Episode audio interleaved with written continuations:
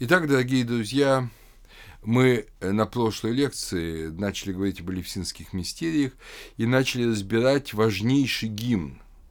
Гимн Диметры, э, гомеровский так называемый гимн, пятый гомеровский гимн, который рассказывает наиболее глубоко о элевсинских таинствах. Если бы не было этого гимна, мы бы просто не представляли себе в канву – представляли бы основных героев, но саму бы канву не представляли. Поэтому я себе позволю прочесть этот гимн дальше, объясняя по ходу рассказа, по ходу текста э, те или иные реалии, к которым потом будем не раз возвращаться. Итак, мы помним, что э, в начале гимна Персифона, дочь Зевса и Диметры, украдена с разрешения Зевса Гадесом, Аидом, и э, увезена в подземное царство, то есть царство Аида, чтобы там быть женой Гадеса. Диметра, ее мать, э, ищет дочь, нигде не может найти, и обращается в конечном счете к Солнцу, к Титану Гелиосу. Он все видел. Он говорил ей, что да, твоя дочь с позволения Зевса украдена Гадесом, но в этом нет ничего дурного, это же большое счастье, что он брат Зевса, что он царь подземного мира, мира усопших, и это все очень хорошо. Короче говоря, если это переводить на современный язык, Гелиос говорит, что смерть – это естественное дело, потому что она становится супругой царя подземного мира, соответственно, в некотором смысле она тоже вкушает эту смерть. Не так, как обычные люди, боги бессмертны, но она вот оказывается пленницей подземного мира. И это совершенно не устраивает ее мать. Вот выслушав Гелиоса, который, сказав ей все это, помчался дальше по небу, ну, как полагается, солнцу, дальше идет следующий текст, который мы еще не читали. Ей же, Диметрий, еще тяжелее и ужасней печаль ее стала. Гневом исполнилось сердце на туче гонителя Зевса. Сонма богов избегая, Олимп, населяющих светлый, Долго она по людским городам и полям плодоносным всюду блуждала, свой вид изменив. И никто благодатный ни из мужей не узнал, ни из жен, подпоясанных низко. Прежде чем в дом не пришла она храброго духом Килея.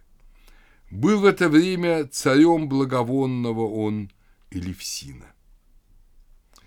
Итак, мы впервые встречаем в этом гимне Элевсин – и видим, что в Элевсин приходит Диметра скорбящая, Диметра, потерявшая дочь, фактически дочь для небесного мира, для мира земного дочь умерла.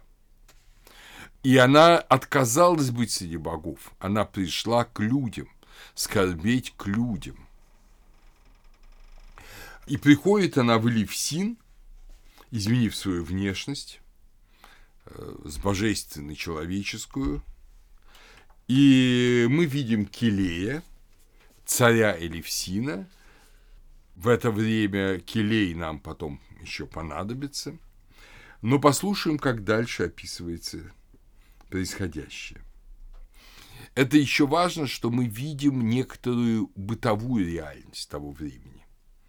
То есть мы как бы входим в мир Древней Греции, архаического, а то и микенского периода. Послушаем. Сердцем печалуясь милым, богиня близ самой дороги у Парфинейского села колодца, где граждане воду черпают. Вы вспомните, как к колодцу приходит Рахиль, колодец такое место встречи э, и на Переднем Востоке, и в Греции, городской колодец. Итак, э, села в тени под оливковым деревом, образ древней старухи приняв, для которой давно уже чужды венколюбивой дары Афродиты и деторождения. Няни такие бывают у царских детей, или также ключницы в гулко звучащих домах, э, занятые хозяйством. Дочери там элевсинца Килея ее увидали. Шли за водою они, легкочерпную, чтобы сосуды, медную ею наполнив, в родительский дом воротиться. Опять же, милая патриархальная подробность. Дочери царя идут на колодец сами за водой, чтобы принести ее в дом, как обычные девушки из обычного дома. Четверо, словно богини, цветущие девичьим светом, Каллидика, Демо миловидная, и Клейсидика, и Калифоя, между всеми другими была она старшей. И не узнали, увидеть богов нелегко человеку. Такое тоже интересное замечание. Остановились вблизи, и крылатое молвили слово – кто из древнерожденных людей и откуда, старушка ты? Что ты сидишь здесь одна вдалеке от жилища, не входишь в город? Немало там женщин нашла б ты в тенистых чертогах в возрасте том же, в каком и сама ты, равно и моложе. Все бы любовь проявили к тебе на словах и на деле. Вы видите отношение к страннику. Самое любезное никому неизвестная старуха, которую большинство бы из нас, видимо, отшатнулось бы от нее, а в этом гимне вот царские дочери говорят, да масса есть домов, где тебя примут, где есть такие же пожилые женщины, есть и более молодые, и все будут рады тебя видеть. Так говорили, ответила им причестная богиня. Милые детки, кто б ни были вы, между жен малосильных. Здравствуйте. Вам расскажу я, ведь было бы мне непристойно гнусной неправдою вам на вопросы на ваши ответить. Доя мне имя, чуть измененное Дия, богиня. То есть надо же почти не обманывать. Доя мне имя, такое дала мне почтенная матерь. Не забудем, что мать Рея на самом деле. Ныне искрито сюда по хребту, широчайшему море, я прибыла не по воле своей. Но помимо желаний силой меня захватили разбойники. Вскоре пристали на быстроходном они корабле к Фарикосу, где все мы, женщины, на берег вышли, равно и разбойники сами.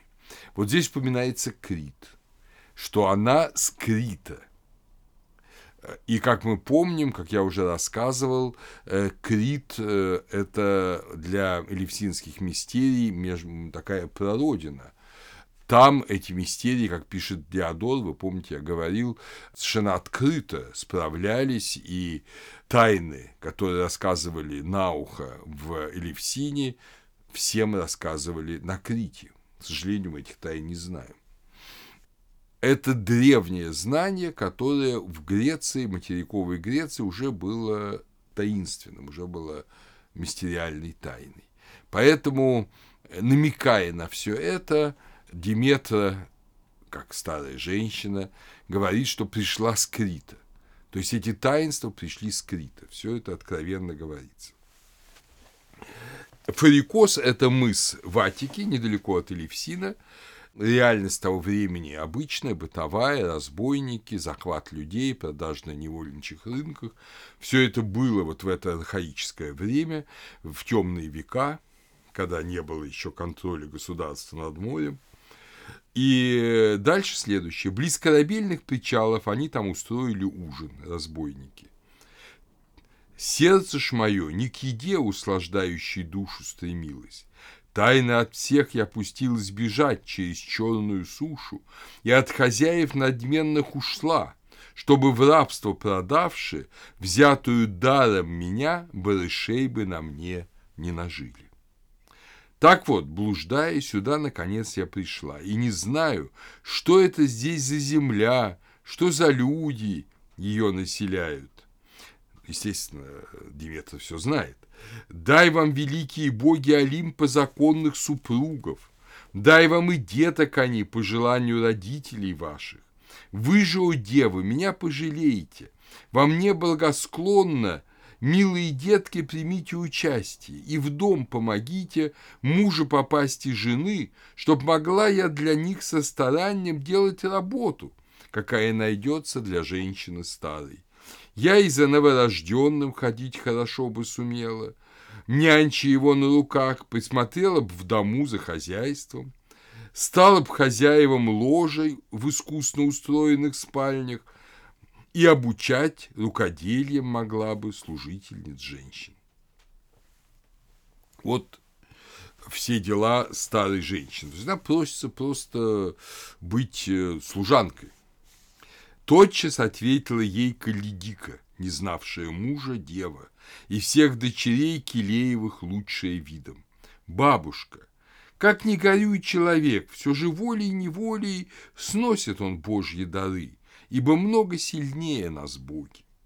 Все я подробно тебе расскажу, и мужей перечислю, кто здесь у нас обладает великую силой почета, кто выдается в народе и кто многомудрым советом и справедливым судом охраняет у города стены. Вот видите, хотя вроде бы там есть царь, их отец Килей. Но этот царь это вовсе не абсолютный правитель, не какой-то тиран, деспот, а это лишь один из многих мужей, ну, видимо, выполняющий определенные функции, священные функции царские, но отнюдь не управляющий всем, как единовластный монарх. Поэтому другие люди, другие мужи, охраняющие стены, то есть военачальники, какие-то знатные люди, они мало чем по знатности отличаются от царя. И дальше она перечисляет, и эти имена нам будут нужны потом. Встретишь у нас хитроумного Триптолема, Диокла, Далиха и Поликсена, и знатного родом Эвмолпа, также отца моего, знаменитого храбростью духа. Опять же, видите, он знаменит храбростью духа, но он отнюдь не единовластный правитель. Дома у всех их обширным хозяйством заведуют жены. Вряд ли из них изо всех хоть одна после первого же взгляда видом твоим пренебрегши, твое предложение отвергнут.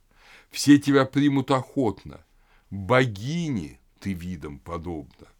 Если желаешь, то здесь подожди нас. Домой воротившись, все под поясной низкой метанере матери нашей мы по порядку расскажем. Быть может, к себе она примет, в дом наш тебя, и к другим обращаться тебе не придется. Согласитесь, что удивительно милый рассказ, вот такой почти бытовой, хороший. Сын у нее многомилый, в чертоге устроенном прочно, поздно рожденный растет горячо и издавна желанный. Если б его ты вскормила, и юности мальчик достиг бы, право, любую из жен слабосильных тебя увидавших, зависть взяла бы, такую награду бы ты получила. Так говорила, она головою кивнула, и девы воду в блестящих сосудах назад понесли величаво.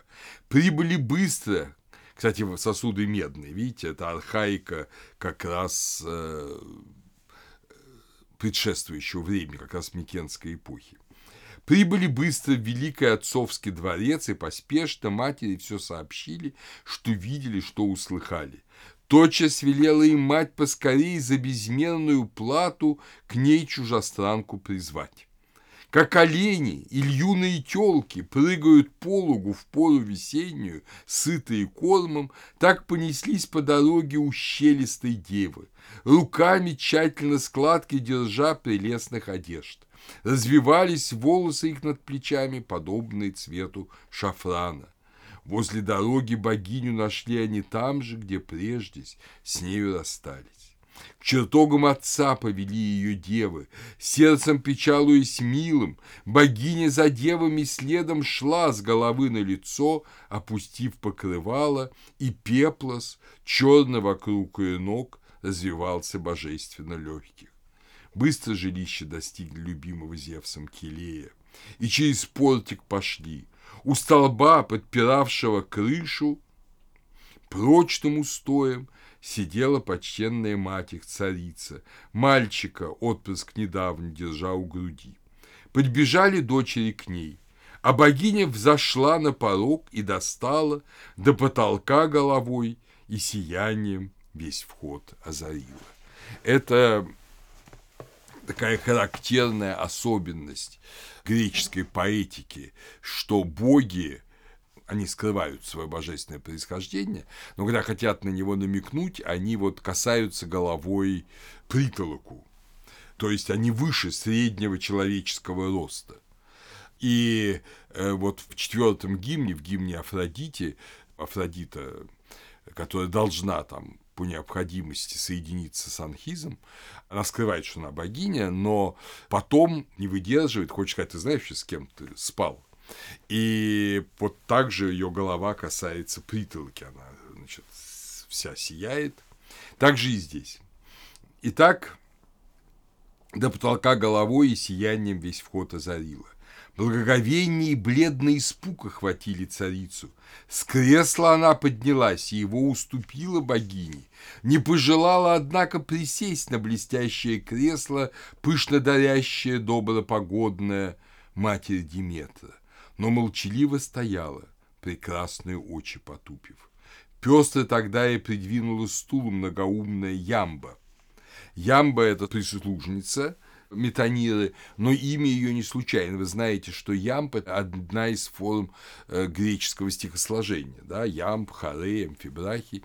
И вот именно ямбическими стихами пели на элевсинских мистериях. Поэтому Ямба здесь не случайное имя.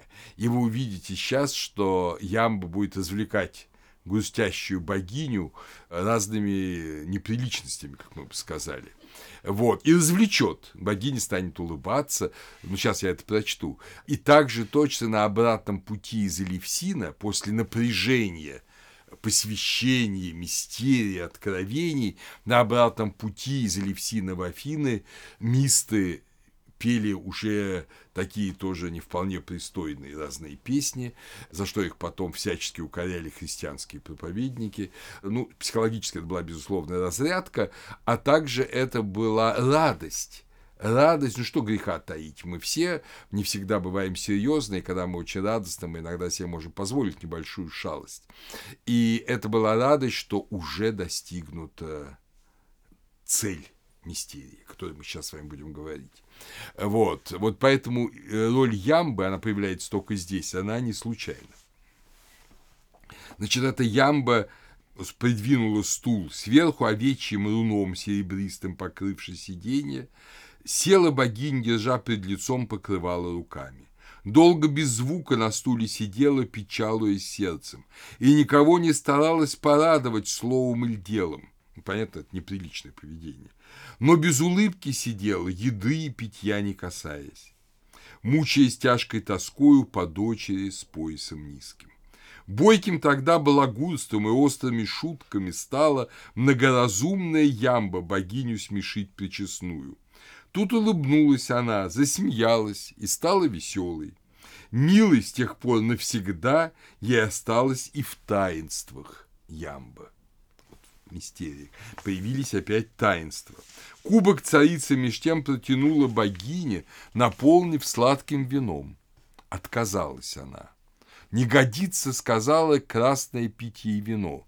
Попросила, чтобы дали воды ячной мукой, ну, пшеничной, э, мукой для питья замесившей и нежным полеем. Поле – это сорт мяты. Вот эта смесь воды муки и мяты – это священное питье элевсинских мистерий, которое называлось кикеон. Оно всегда принималось на мистериях. И мы с вами понимаем, что это глубочайшая древность. Дело в том, что э, все, что связано с зерном и с хлебом, это, ну, естественно, и мука, это образы Э, возрождения, воскресения. И не выпеченный хлеб, а именно мука и вода, из которых потом делается тесто и печется хлеб. Но здесь еще нет никакого огня. Огонь будет позже. Пока это только мука и вода и мята. Мята, по представлению многих народов, это, ну, она душистая ведь, да, особенно южная мята, она отгоняет злых духов.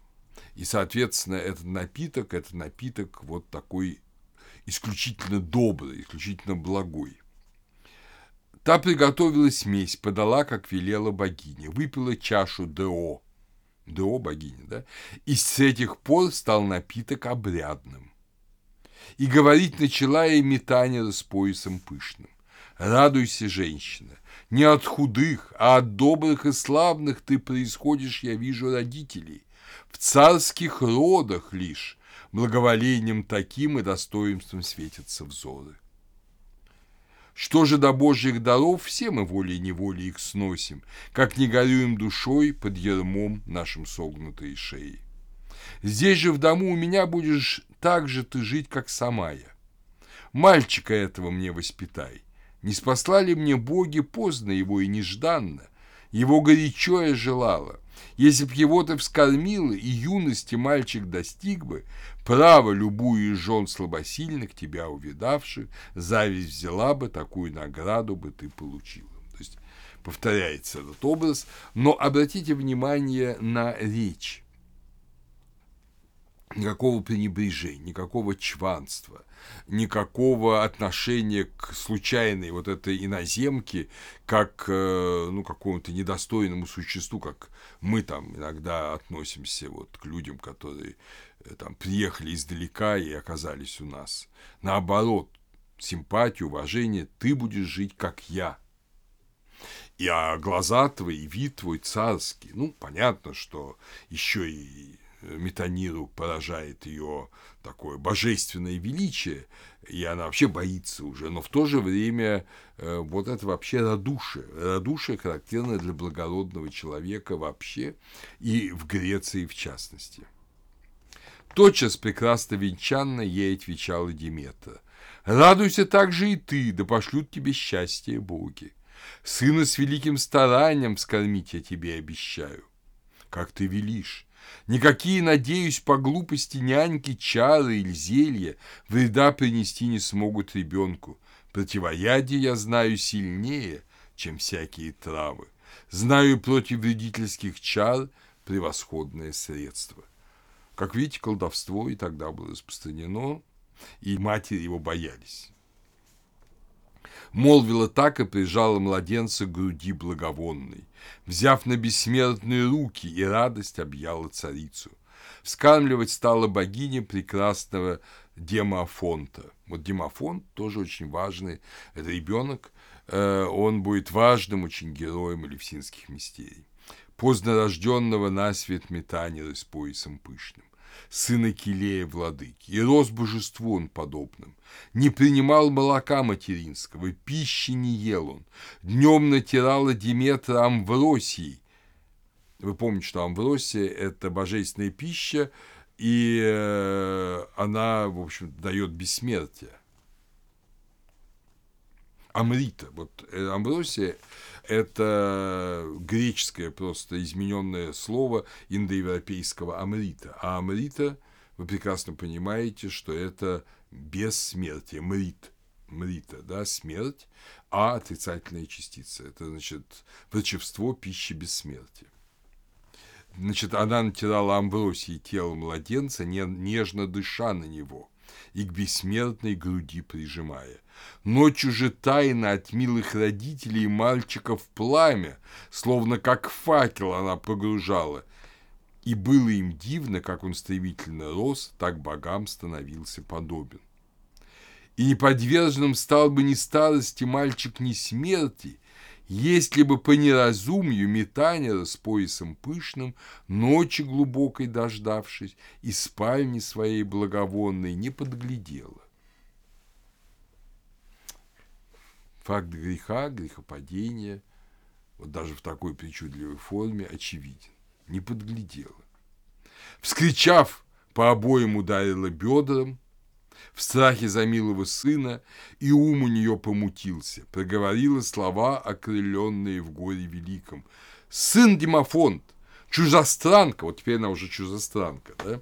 Чужестранка в великом огне тебя держит, мне же безмерные слезы и горькую скорбь доставляет. Так говорила печались. Услышала это богиня. Гневом наполнилось сердце Диметры, прекрасно венчанной. Милого сына, царицы нежданно рожденного насвет, в прочных чертогах из рук уронила бессмертных на землю, вырвав его из огня, возмущенная духом безмерно, и взговорила при этом к метании с поясом пышным. Жалкие глупые люди, несчастье идущего в руки, вы не способны предвидеть ни горе, которое ждет вас. Непоправимое ты неразумием своим совершила. Клятвой богов я клянусь водой беспощадного Стикса, Сделать могла бы навек нестареющим я и бессмертным Милого сына тебе и почет ему вечный доставить. Ныне смерти и керуш избегнуть ему невозможно. В неприходящего, однако, почете прибудет навеки. К нам он всходил на колени, и в наших объятиях спал он. Многие годы пройдут, и всегда в эту самую пору будут сыны левсинцев войну и жестокую свалку против Афинин вчинять ежегодно во вечные веки, так называемая ритуальная война – опять же, это сложная вещь. Ритуальная война была и в Египте. В определенные моменты люди серьезно били друг друга палками, но вроде бы не убивали. Это, вы понимаете, это очень интересная вещь. Дело в том, что мы знаем, что в религиозной системе за любое доброе дело приходится платить цену. И платить цену приходится потому, что есть некое злое начало, которое эту цену пытается урвать. Поэтому, когда начинается какое-нибудь доброе дело, всегда какая-то катастрофа, какое-то неурядица может произойти. И именно поэтому древние эту катастрофу, если угодно, как прививку, сами устраивали, но в некатастрофической форме, то есть не дожидаясь смерти, увечий тяжких. Но видимость потасовки, драки была. И вот это, если угодно, э, иллюзия или символ прорыва злых сил обязательно включалась в некое доброе дело. Или почти обязательно. Так же и здесь. Поэтому вот такая свалка должна быть чтимая всеми Диметра пред вами, бессмертным и смертным, я величайшую радость несу и всегдашнюю помощь. Пусть же великий воздвигнут мне храм и жертвенник в храме, целым народом под городом здесь, под высокой стеною, чтобы стоял на холме, выдающемся над Каллихором. Таинство ж нем я сама учрежу, чтобы впредь по обряду, чин совершая священный, на милость вы дух мой склонили. Вот после таких событий таинство. Диметра хотела сделать одного человека бессмертным, мальчика, которого она, как любая кормилица, не могла не полюбить. Но теперь это будет таинство для всех. Так неудача обернулась великой удачей. Так сказала богиня, и рост свой вид изменила. Сбросила старость, и вся красотою обвеялась вечной. Запах чудесно вокруг разлылся от одежд благовонных. Ярким сиянием кожа бессмертная вдруг засветилась, и по плечам золотые рассыпались волосы. Словно светом от молнии прочий устроенный дом осветился. Вон из чертога пошла, а у той, у Метаниры, ослабели колени, Долго немой оставалась царица и даже забыла многолюбимого сына поднять, уроненного на земь. Жалобный голос младенца услышали издали сестры, с мягких постелей вскочили и быстро на крик побежали. Мальчика с полу одна подняла и на грудь возложила, свет засветила другая, на нежных сногах устремилась к матери третья, и спальни ее увести благовонной. Бился младенец, купали его огорченные сестры, нежно лаская, однако не мог успокоиться мальчик. Было кормилицам этим и няням далеко до прежней.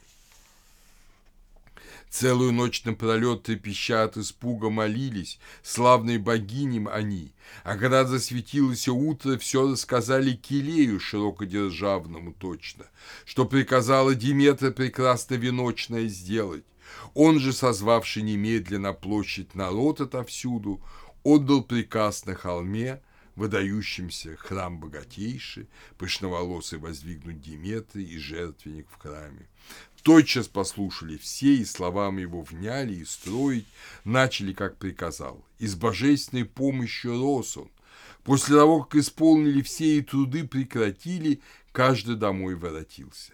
Тогда золотая Диметра села во храме одна, вдалеке от блаженных бессмертных, мучаясь тяжкой тоскою по дочери с поясом низким.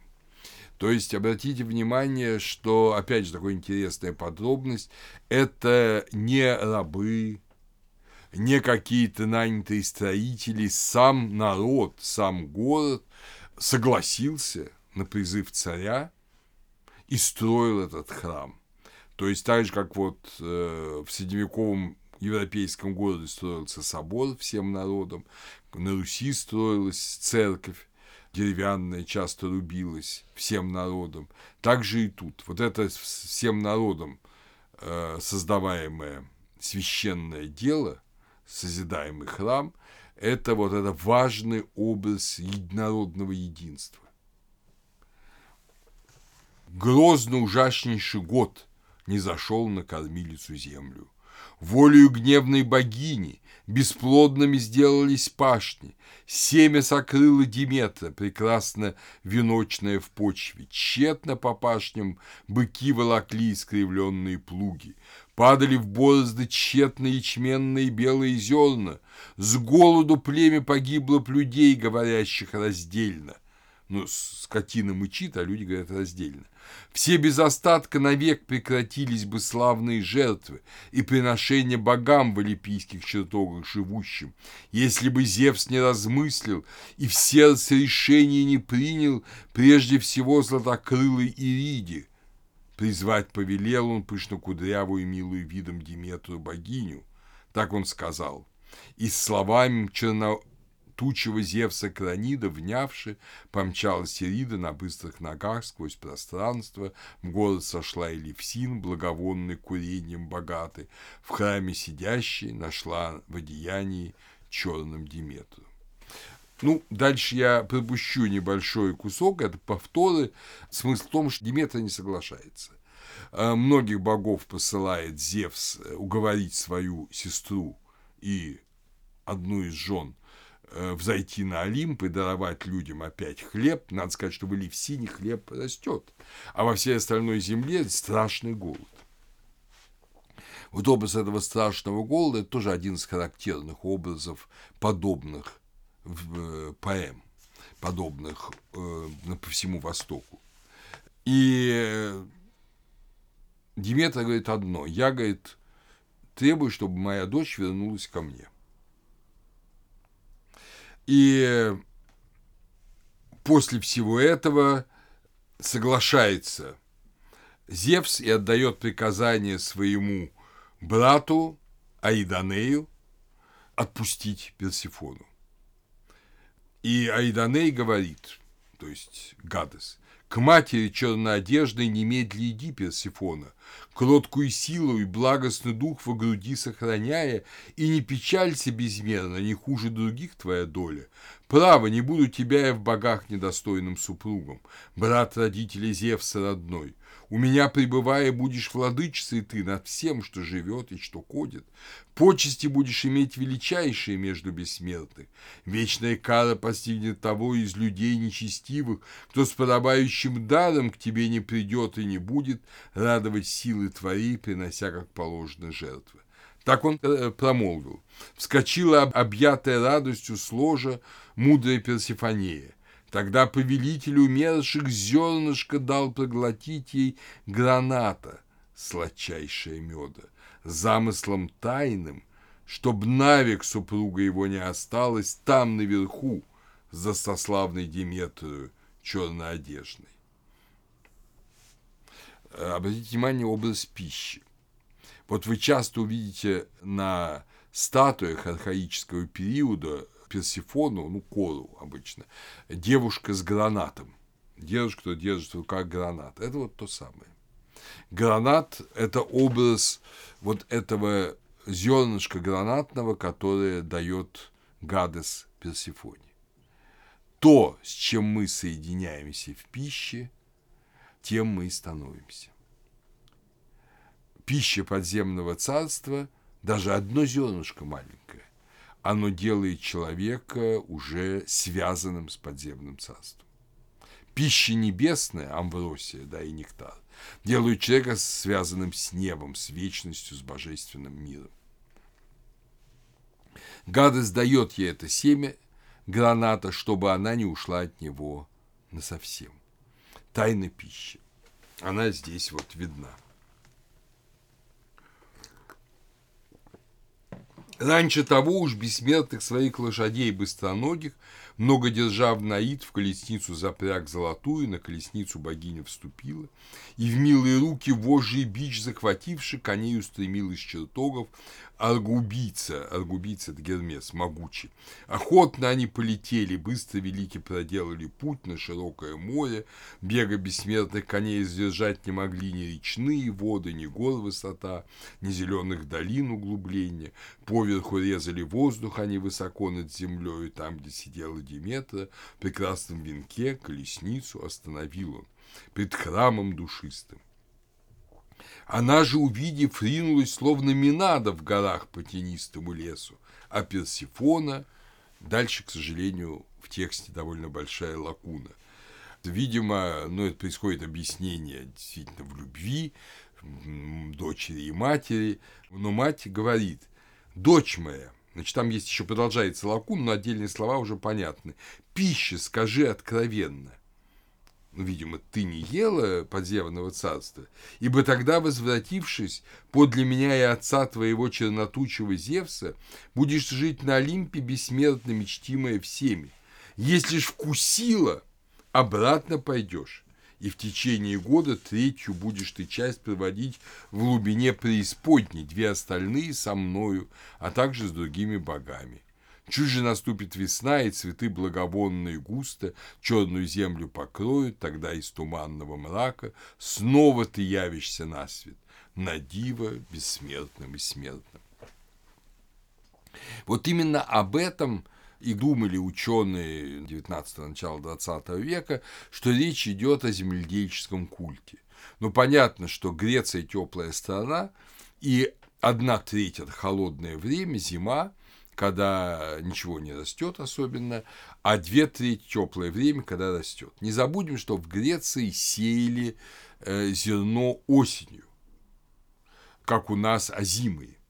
Сеяли осенью, но никаких особых морозов не было, но весной зерно прорастало, и вот это и было, если угодно, образом смерти и возрождения Персифоны. То есть зерно Персифона уходило в землю осенью, и весной оно опять выходило на свет Божий, и, соответственно, из царства Аида в наш мир. Дальше опять лакуна, и потом говорит Диметра, также о том, как тебя обманул Полидегмон могучий, то есть Аид, Гадес. Точно в ответ ей сказала прекрасная Персифанея. «Все, как случилось тебе откровенно, у мать расскажу я». И она рассказывает, что он вот коварно дал ей это зернышко, и она его съела, после того, как она играла на лугу, перечисляются все прекрасные девушки, нимфы, которые были с ней, и они собирали цветы, вы все это уже знаете. Вот это повторяется, как бы рассказывать, и Диметра же вроде бы этого не знает.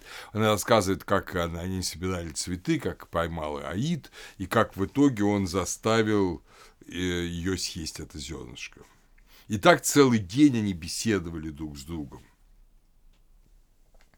Ну, Диметра же не восходит на Олимп, она не беседует с Персифоной, и с вестью отправил к ним Зевс тяжело и пространно гремящий пышноволосую Рею, то есть мать чтобы в пеплосе черном Диметру в сон олимпийцев обратно она привела, обещая почте ей даровать величайшие между бессмертных.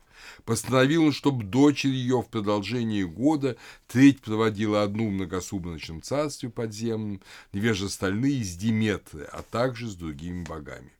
Так он сказал, и приказа его не ослушалась Рея.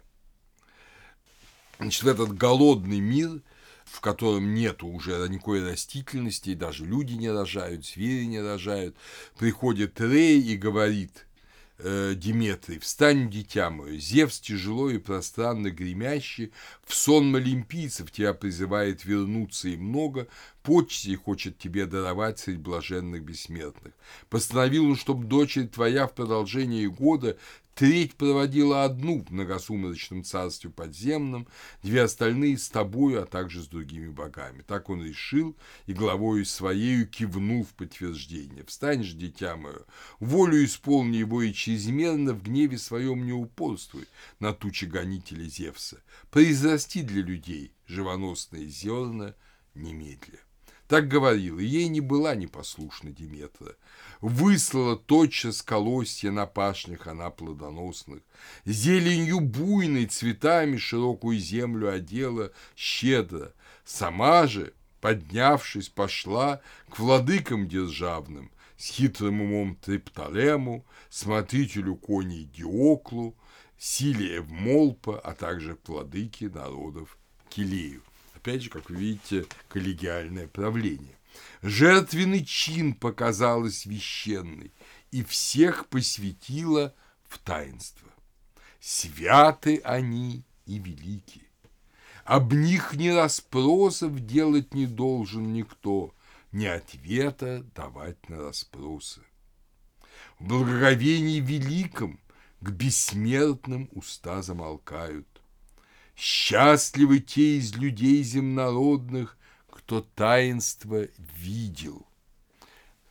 Мы еще не раз с вами будем упоминать, что таинство видят, их не слышат, их не изучают, не читают, э, не раскрывают какие-то смыслы, как иногда у нас думают, их видят, видят. Тот же, кто им не причастен, по смерти не будет вовеки доли подобной иметь в многосумрачном царстве подземном. Все учредив и устроив богиня богинь, воротилась с матерью вместе на светлый Олимп, в собрании бессмертных. Там обитают они подле Зевса, метателя молний в славе и чести великий.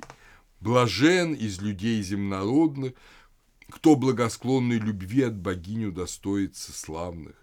Тотчас не сходит в жилище его очага покровитель Плутос, богатство, дарующий людям обилие в стадах и запасах.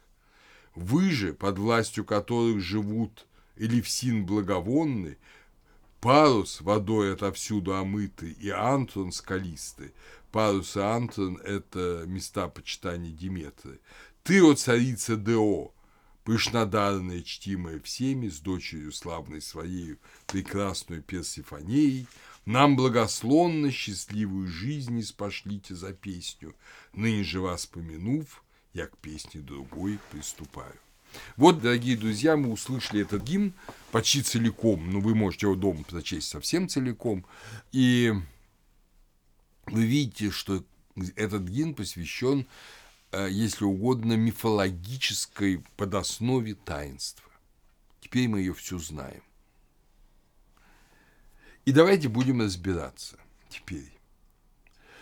Основа таинства нам ясна. Человек, ну, в данном случае мальчик Димофон, должен был стать божественным.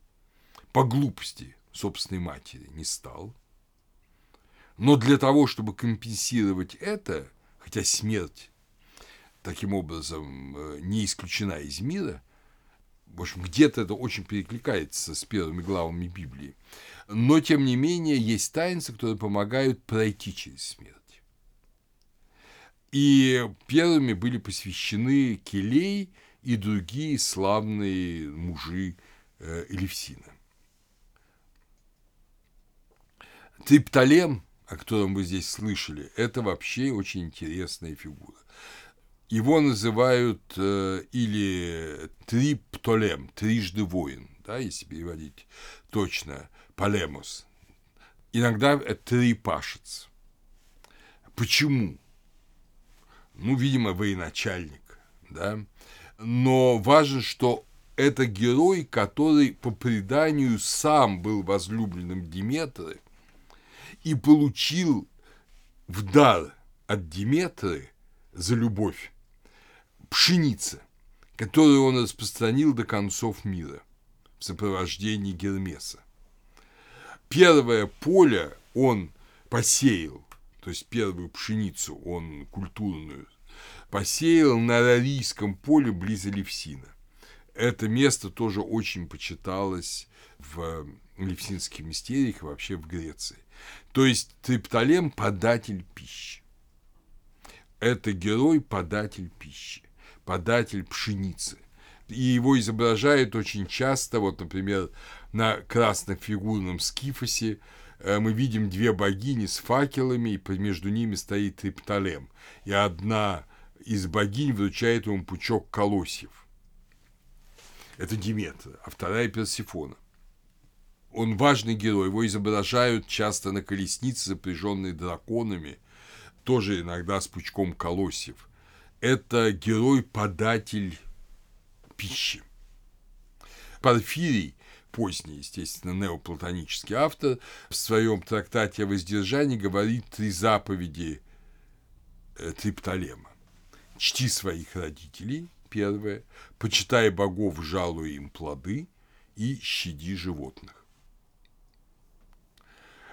Мы видим, что я немножко опустил, но, по-моему, это, это тоже даже в моем воспроизводстве гимна я упомянул Гекату. Она же, помните, тогда первая встретилась и сказала, что она слышала крики девы, которую похищали. Вот, и потом она тоже, она была вместе с Диметрой, когда Диметра беседовала с Персифоной. Это я опустил, но там она тоже есть. Вот Геката, она весьма почиталась тоже в таинствах Элевсинский, потому что Элевсинские таинства ночью, а Геката считалась Артемидой ночи. То есть такой божественной покровительницей, немножко страшной, потому что все, что связано с ночью, страшно, покровительницей ночного действия, ночной мистерии. Поэтому Гекатеон, храм Гекаты, был одновременно храмом Артемиды Привратницы, через который люди входили в Элевсин, а таинство ночью происходили. Вы слышали имя Эвмолпа. Эвмалпиды Эвмолп прекрасно поющий, да, и об этом я уже, по-моему, говорил. Он один из э, тоже великих мужей Левсина. Прекрасно поющий, по всей видимости, поющий какие-то религиозные гимны. И все иерофанты Левсина – то есть э, главные жрецы, главные священники Елевсина, они все были из рода Эвмалпидов до конца Елевсинских мистерий, которые были прекращены в конце IV века после Рождества Христова уже по воле христианских императоров. Само название и само имя верховного жреца Иерофант, оно тоже значимо. Фено, фено – являть, показывать иерофант, показывающий священное. Опять же, не рассказывающий, не открывающий, показывающий. показывающий. И вот, то есть таинство показывают. В гиде из э, археологического музея Стамбула есть интересное изображение, как Диметр из земли передает ребенка в роге изобилия Кори, то есть Персифоне а по сторонам две факелоносицы, две женщины с факелами. Вы помните, что с факелами Диметра искала свою дочь. Вот она ее нашла, и теперь она передает, конечно, кто этот ребенок? Это демофонд, но одновременно это любой ребенок. Это любой ребенок, любой человек, посвященный в мистерии.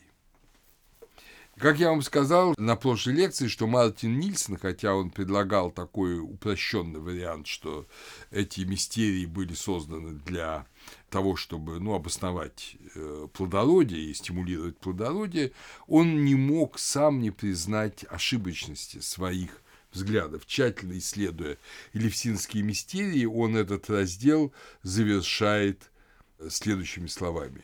Человеку уже недостаточно было вечной жизни, осуществляемой в смене поколений.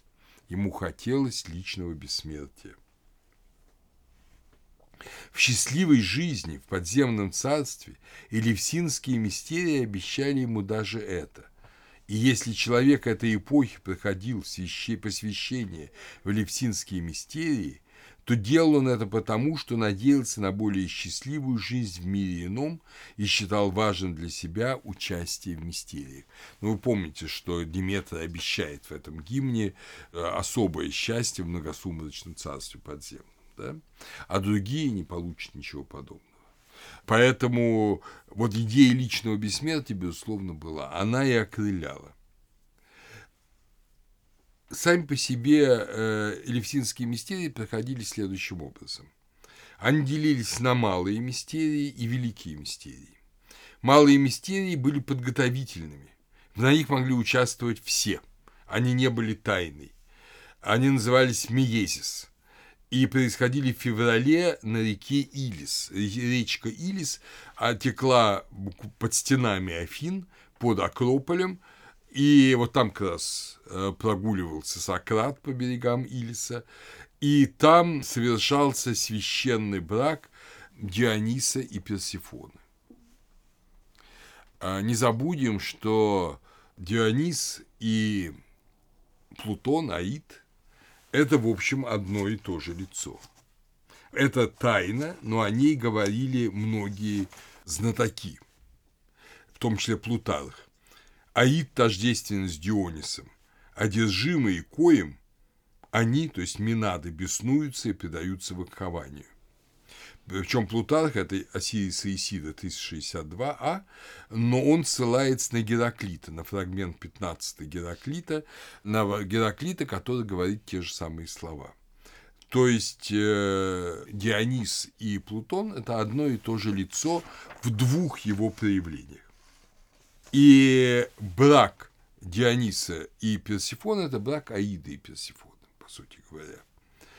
Но не в роли владыки подземного мира, а в роли, наоборот, подателя всех благ. В этом смысле мы должны вспомнить Думузи Тамуза, который одновременно и находится в подземном мире, и тоже дает эти блага сельской жизни. Персифона которую называют разными именами. Помните, ее называли Бритамарти, Сладостная Дева, э, Бримо, Аритос, Кура, неизреченная дева, э, неизреченная кора, неизреченная, священная, святая, особо почиталась. Именно она преодолевала смерть. Именно она одну треть года проводя в подземном мире, две трети проводила на Олимпе год воспринимается, как я уже говорил, когда мы говорили о э, месопотамской религии, год, год воспринимается как целостность.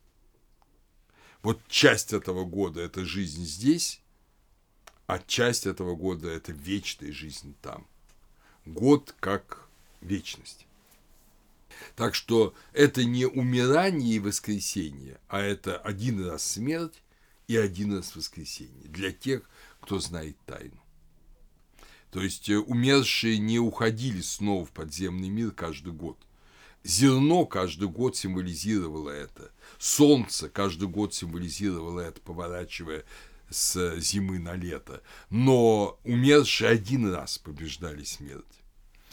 Для этих э, малых мистерий, для свадьбы Диониса и Персифоны, символически изображаемой, был особый храм на этой реке Илис – который сохранялся еще в конце XVIII века, теперь к сожалению, разрушен. Английские художники Стюарт и Ревет около 1760 года оставили картину его изображающую «Храм Зевса Олимпийского», где как раз были сцены похищения и принесения в жертву девушек. Говорят, что первым сподобившимся этих малых таинств был Геракл. Почему жертва девушек? Ну, жертву, конечно, девушек не приносили. Но похищение и жертва – это образы Персифоны. Ее похитили, и фактически она, как я вам уже говорил, умерла. Поэтому символические таинства были такого рода. Иногда, вы помните это с драмой Фигения в Авлиде, иногда Артемиде в чрезвычайных обстоятельствах действительно приносили в жертву девушек – в данном случае Ифигению. Но это всегда осуждаемая была традиция. То есть вот малые таинства готовили.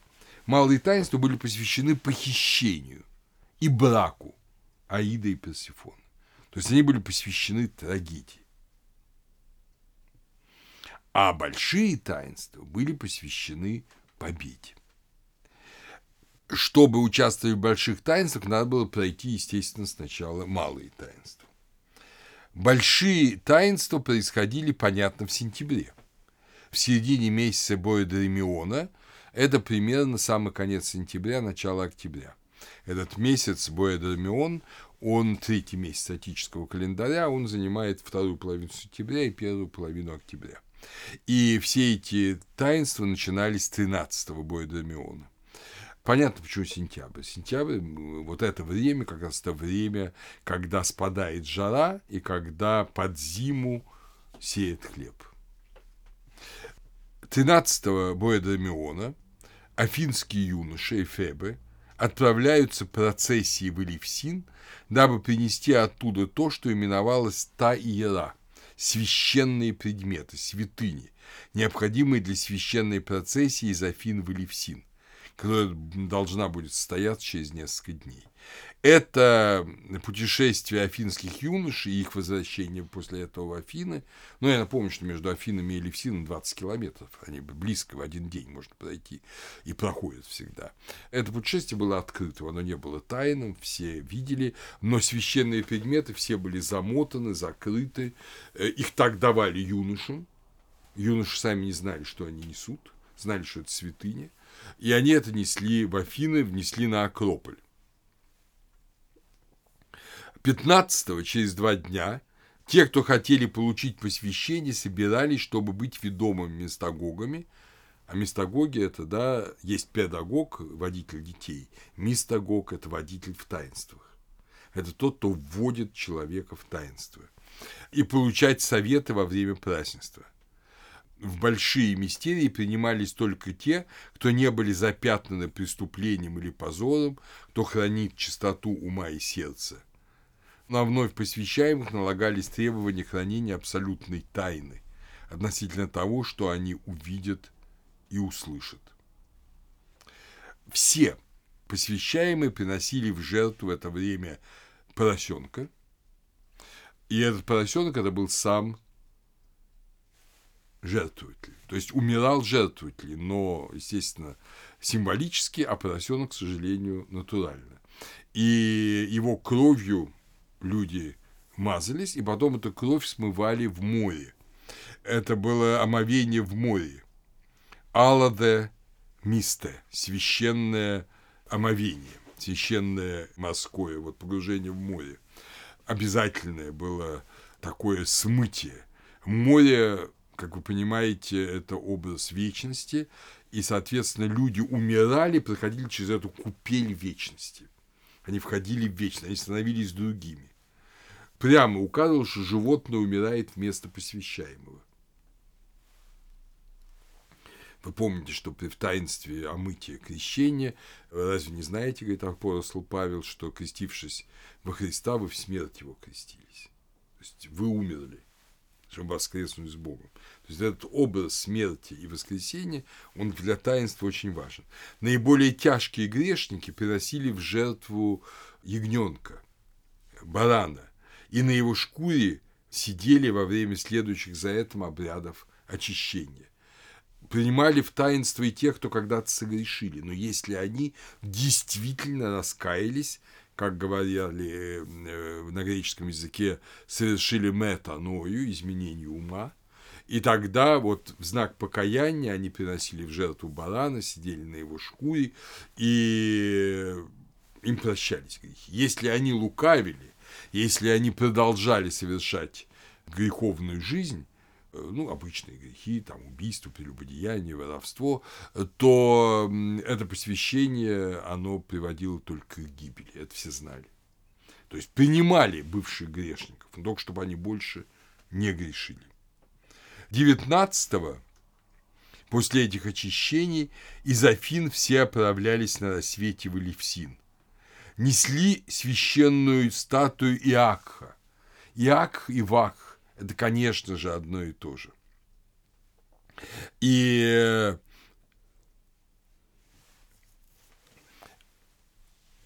есть предание, что одновременно это и главный крик, главный Э, такой «Ях!» – это главный крик элевсинских мистерий, которые кричали во время движения. Часто устраивали привалы, во время которых исполнялись священные танцы. Э, люди, которые и шли на, уже на великую мистерию, пройдя очищение, предварительные посвящения, они несли э, веточки мирта в волосах и в руках. Мирт – это священное растение, совершенно особое. У Диониса три священных растений – мирт, виноград и плющ, но говорят, что в обмен, в обмен на мирт Гадес вернул на землю мать Диониса, помните, Семела, которая умерла, увидев Зевса в его божественном виде. Вот она умерла, фиванская царица, ее вернули на землю за веточку мирта. Именно мирт – это ключ от ворот Аида, освобождающий мистов от смерти. Почему у мира-то такое качество, мы не знаем, но важно то, что до сих пор мирт в Греции почитается как совершенно особое растение, и во многих монастырях эти миртовые деревья, очень старые, им по там, паре тысяч лет, а то и больше, они до сих пор растут, как правило, в их ветвях иконы Божьей Матери. Это опять же рефлексия Персифоны в конечном счете, понимаете? Э, уже все переосмыслено в архаический период, когда мисты входили в священный участок, на который не могли входить только мисты, непосвященные не могли входить на священный участок. Поэтому даже рабочие, которые ремонтировали там храм, и которым, в общем, не особенно хотелось участвовать в мистериях, чтобы их допустить, их надо было посвятить. Они не могли вот просто так пойти там и цемент замесить и что-то там слепить. Они обязательно должны быть посвященными рассказывают такую интересную историю об одном греческом, э, афинском ораторе, который э, влюбился в девушку-рабыню. Она была очень красивая, но э, все подарки, которые он ей делал, их отбирала хозяйка. И он стал думать, что бы подарить этой девушке такое, чтобы хозяйка не могла отобрать. И он решил оплатить ей посвящение в Элевсинские мистерии. Это величайший был дар, который, естественно, никакая хозяйка отобрать не могла. То есть мы знаем, что посвящение было довольно дорогое удовольствие. Там требовало... Вот этих рабочих, кстати говоря, их посвящение оплачивала городская казна Афин. Но как же, они же э, по воле города, э, но тут оплачивали люди сами или кто-то, какой-то благодетель. Так вот, э, начиналось все с танцев, прекрасные танцы, это в архаический период. Хороводы, как вы помните, это было и на Крите. Вот помните, перед этими гробницами, о которых я рассказывал, долины Мессары, там были специально площадки для танцев. И о них пишет Гомер об этих танцах, изображенных на щите э, Ахилла. Так вот, э, эти танцы – это образы, естественно, тоже божественный образ жизни, это некое отдание красоты и силы. Но это потом забылось, и уже в классический период перед храмами не танцевали. Танцевальные площадки пришли в запустение. Во время процессии мисты пели гимны. На закате они достигали священного участка Элевсина, искали ночлег и готовились к таинствам. Процессию видели все, но когда она входила на священный участок, ворота затворялись, и то, что происходило внутри священного участка, мы знаем очень мало об этом. Знаем только, что в течение дня мисты постились, а вечером в полной тьме, луны в это время нет, шли в зал. Этот зал назывался Телестерион. Вы помните, что Телите – это вот истинное таинство. Мео, мистерия – это, если угодно, оболочка. А телита – это истинное таинство. Об этом я вам говорил на предшествующей лекции. И телестерион – это то, где совершается это истинное таинство. Вот они шли в этот телестерион, и теперь мы знаем, что это такое. Он раскопан, ну, последний телестерион, который был построен после персидского нашествия и разрушения. Это я вам уже рассказал, это зал – 51 на 51 метр со ступенями, сиденьями. И в одной из частей этого телестериона есть так называемый анакторон. Анакторон – это маленький внутренний храм, чем-то похож на кувуклю в некоторых христианских церквях, но история его интересна. Но вы же помните, что все началось с дворца Килея. В дворце Килея Э, воспитывали домофонта. Вот слово анакторон, оно производно от слова анакт, анактор, анактус. Анактор – это царь, ванакс, ну, в микенском языке. Еще у Гомера это есть слово, потом оно исчезает. То есть это на самом деле царский дворец. Анакторон – это царский дворец. Это тот дворец, где, собственно, и жил Келей, где жила Метанира, его и дочери, Демофонт, и где была Диметра. И фундаменты этого домика остались, и, как сейчас считают археологи, он микенского времени. То есть, э, по крайней мере, видимо, мистам говорили, что это то самое место, где вот с Демофонтом происходили все эти события. А уж на самом деле так ли было или нет, это, естественно, вопрос веры, а не вопрос научного знания. И они входили в Телестерион, но Анакторон, э, к нему только можно было подойти. Там э, в Анактороне восседал как раз Иерофант. И он что-то показывал. Мы знаем, что там находился и так называемый вход в пещеру Аида, никакой пещеры не было на самом деле, но был белый полукруглый камень, который олицетворял пуп земли, связь миров. Так же, как в Дельфах. Диаметром примерно в один метр. И около него находился мальчик, который это было очень почетное дело. Э, мальчик одной из знатнейших афинских фамилий, его называли «дитя очага», вы помните, что Демофонта опускали в огонь. И этот мальчик, он как тоже принимал участие в этих таинствах. Э, вот. Потом из этого, видимо, потому что это видели люди вокруг, в какой-то момент ночи над крышей Телестериона поднималось мощнейшее пламя. Пламя, дым, огонь, но ничего не сгорало. Может быть, крыша была раздвижной, мы не знаем. Но в любом случае это сияние огня, оно было. В одном месте Плутарх говорит, тот, кому удается проникнуть внутрь святилища и увидеть яркий свет от святыни Анакторона, исходящий, в изумлении умолкает, внимательно и смиренно он внемлет Богу. То есть этот образ огня из Анакторона – это образ того огня, в который Диметра опускала Димофон. Максим Тирский говорит, пока ты не достиг анакторона, ты не посвящен. Ну, это такая поговорка, что надо достичь некой цели, да, тогда ты действительно ее достиг. А если ты думаешь, что ее достиг, но цели не достиг, ты еще не посвящен. Вот, а образом это было левтинское мистерия. Пока ты не достиг анакторона, ты еще не посвящен на самом деле. Хотя все посвящения формально уже, уже прошли.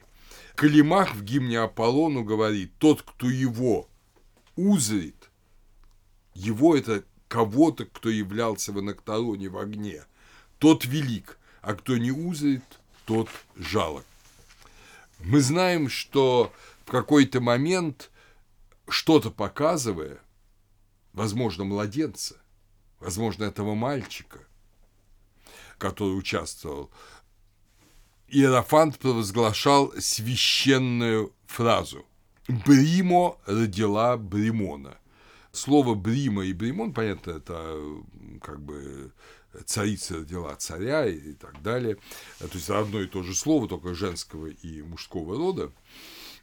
Это слово фракийского языка, не греческого. Почему мы не знаем. Но речь идет о том, о новом рождении. Вы помните, что Метанира родила Димофонта, простого мальчика, наверное, хорошего. А опуская его в огонь, Диметра хотела его родить как божественное существо, но не успел, люди помешали. Мать заорала. И вот то, чему помешала тогда мать, люди, да, помешали, и Диметра не совершил, она бросила ребенка, то завершается в Алевсинском таинстве. Брима родила Бримона, то есть ребенок рожден, то есть э, вот этот ребенок до конца освящен. То, что не произошло тогда, произошло теперь. Теперь самое главное. Отто, исследователь Левсинской мистерии, говорит, ну, естественно, от себя, это его размышление, эпоптея, а эпоптея, как вы понимаете, это вот откровение таинства. Вот это великие мистерии, в ней происходит эпоптея. Эпоптея – это вот то, что происходит, то, что видят люди. Да, в какой-то момент они перед этим пьют кикион. Всем сдают этот кикион, они его пьют, и какую-то воду выливают на землю уже потом, после эпоптеи, выходя из храма, знаменуя, что теперь опять будут расти растения. Ну, помните, что там была засуха. Вот этот символ возрождения. Значит, как и Диметра, они пьют кикион все. Отто говорит, эпоптея должна быть реальностью, а не игрой. Потому что каждый был потрясен. Плутарх пишет, что вот люди входили в этот телестерион, ну, в общем-то, да, уже было, они были готовились, они пели песни, они там очистительные жертвы приносили. Но, естественно, у них были еще человеческие земные мысли, каждый думал о своем, помните, как и в литургии, да, в какой-то момент всякое, да, земное отложи по печенье во время херувимской песни поется. Вот, вот они еще не отложили этих земных попечений, но когда они видели вот нечто в пламени и в огне, они были все настолько потрясены, что все потом замолкали навсегда в отношении этого таинства. Ни один человек не рассказал, что там он увидел, что там было. Только вот я по таким отрывочным моментам говорю вам вот то, что мы знаем, еще пытаюсь что-то реконструировать. Что они увидели? Именно увидели.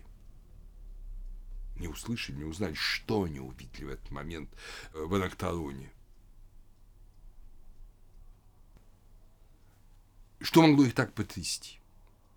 Понимаете, греки были ведь э, ну, достаточно искушенными людьми, это не какие-нибудь там дикари. Они имели театральные представления, а тут вдруг такое, что даже Цицерон, циничный Цицерон, который большую часть жизни был вообще неверующим, и только смерть дочери заставила его уверовать, он писал в законах, Самое лучшее – те мистерии, благодаря которым мы, дикие и жестокие люди, были перевоспитаны в духе человечности и мягкости, были допущены к таинствам и воистину познали основание жизни. То есть что-то такое невероятное было. Косвенно об этом говорит Эврипид в его драме «Ион», ну, там такая ситуация, что там это хор, поет хор, э, женщины возмущены тем, что иноземец, хотя иноземцев допускали к мистериям, но им кажется, что это плохо, что иноземец допущен до мистерии. И они принимают героя Иона, сына Феба и Криуса, за иноземца. Но важно только, они описывают то, что видится в эту ночь. Значит, смотрите, это Еврипид. Это уже время после персидского разорения, после восстановления. Для знающих, если бы он говорил полную чепуху, его герой, вернее, пел хор полную чепуху, э, люди бы не восприняли это серьезно. А вот как он пишет. Это поют женщины, возмущенные тем, что и он допущен до таинств.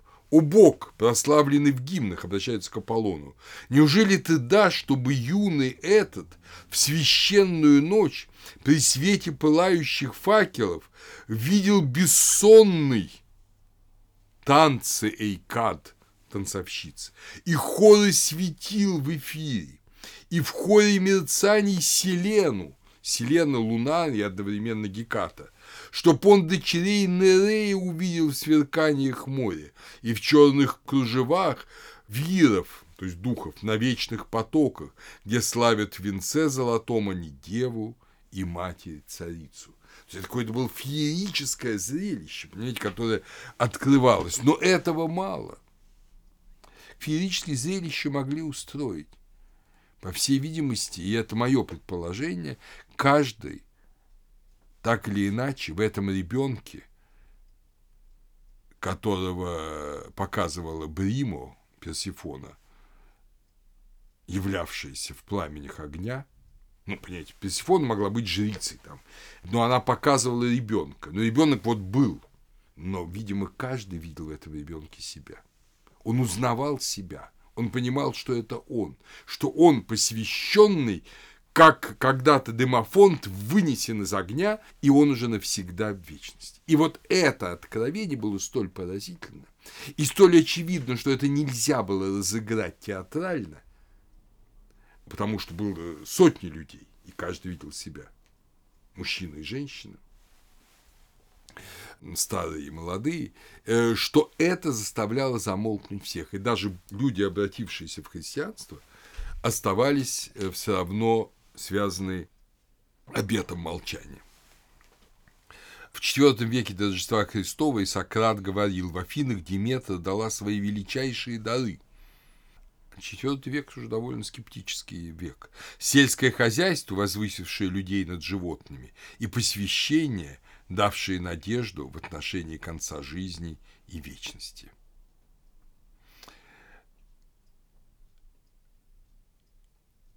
Аристотель в Никомаховой этике сообщает, что Эсхила Афине готовы были побить камнями, обличая его в раскрытии тайн элевсинских мистерий.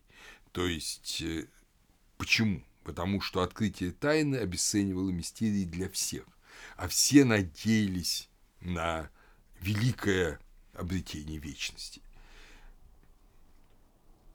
Уже в последние годы, последние десятилетия, существования Левсина, он был, как я говорю, закрыт. Об этом так говорилось в надгробии, которое было воздвигнуто на могиле как раз Иерофанта э, Левсина. Девять лет поучал для людей светлым тайнам Диметры, а на десятом году отошел я в обитель богов. Дивная тайна сия, что дарована смертным богами, Смерть нам не только не зло, благом становится смерть. И что касается этих мистерий, то, может быть, я еще скажу сейчас две вещи, а потом мы продолжим. Мы продолжим, будем говорить о самом мистериальном знании, которое во многом открывает нам Платон – но это на следующей лекции. А пока скажу две предварительные вещи. Значит, э, элевсинские мистерии, видимо, прекратились в эпоху постмикенского регресса. А до этого они, по всей видимости, были локальными мистериями Аттики. Но на Пятой Олимпиаде в 760 году до Рождества Христова они были восстановлены. Они были восстановлены потому, что был голод в Греции, и Дельфийский оракул повелел принести афининам жертвы за всех эллинов в Элевсине.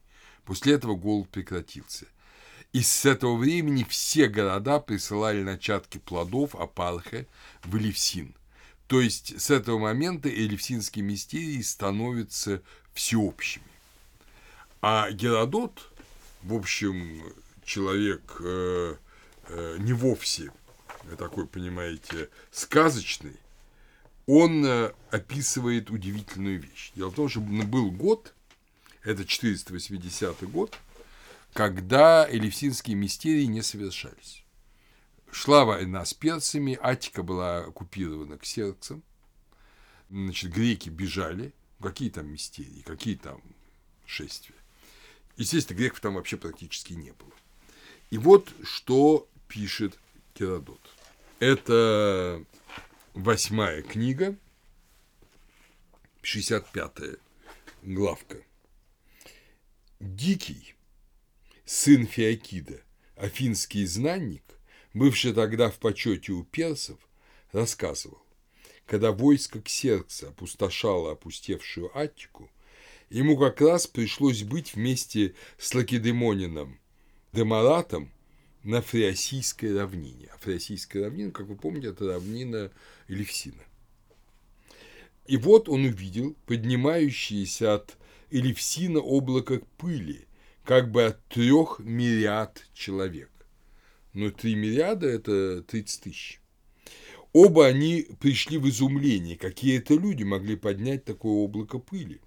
И вдруг послышались звуки голосов, которые показались им ликующей песней хора мистов – Демарат, который не был посвящен в Алевсинские мистерии, спросил Дикие, что это за звуки, а тот отвечал «Демарат, ужасная беда грозит царскому войску. Атика ведь покинута жителями, и совершенно очевидно, что это голос божества, который идет из Элевсина на помощь Афининам и их союзникам. И если это облако пыли обрушится на Пелопонес, то это грозит опасностью самому царю и его войску на материке. Если же оно обратится на корабли у Соломина, тогда под угрозой царский флот. А празднество это Афине справляют каждый год в честь матери и девы. И всякий афинин или другой эллин, если пожелает, принимает посвящение в таинство. Звуки же, которые ты слышишь, это ликующие песни хора на празднике. На это Демонат ответил, храни молчание и никому не говори об этом. Ведь если эти твои слова дойдут до царя, тебе не снести головы, и тогда ни я, никто на свете не сможет тебя спасти. Но будь спокоен и предоставь богам заботу о войске персов. Такой совет дикий дал Демарат. А пыль и звуки голосов прекратились, и облако, которое, поднявшись вверх, полетела на Соломин к Эллинскому флоту. Тогда Демарат и Дикий поняли, что флоту Ксеркса предстоит гибель. Это рассказывал Дикий, сын Феокида, ссылаясь на Демарата и других свидетелей. То есть, э, когда люди не могли совершить элевсинское таинство, его совершили сами боги. Такой великий смысл элевсинских мистерий. Когда император, христианский император Валентиниан, желая запретить элевсинские мистерии и другие ночные мистерии, вообще желая покончить с язычеством, запретил все ночные празднества, кроме христианских. Это произошло в 1064 году. Тогда протекстат Ветий Аграрий, проконсул Греции, осмелился ему написать закон, запрещающий соблюдение самых священных мистерий, объединяющий весь род человеческий, сделает жизнь греков невыносимой. Таково было значение этих мистерий. А о том, что они составляли в своей сути, об этом мы поговорим в следующий раз.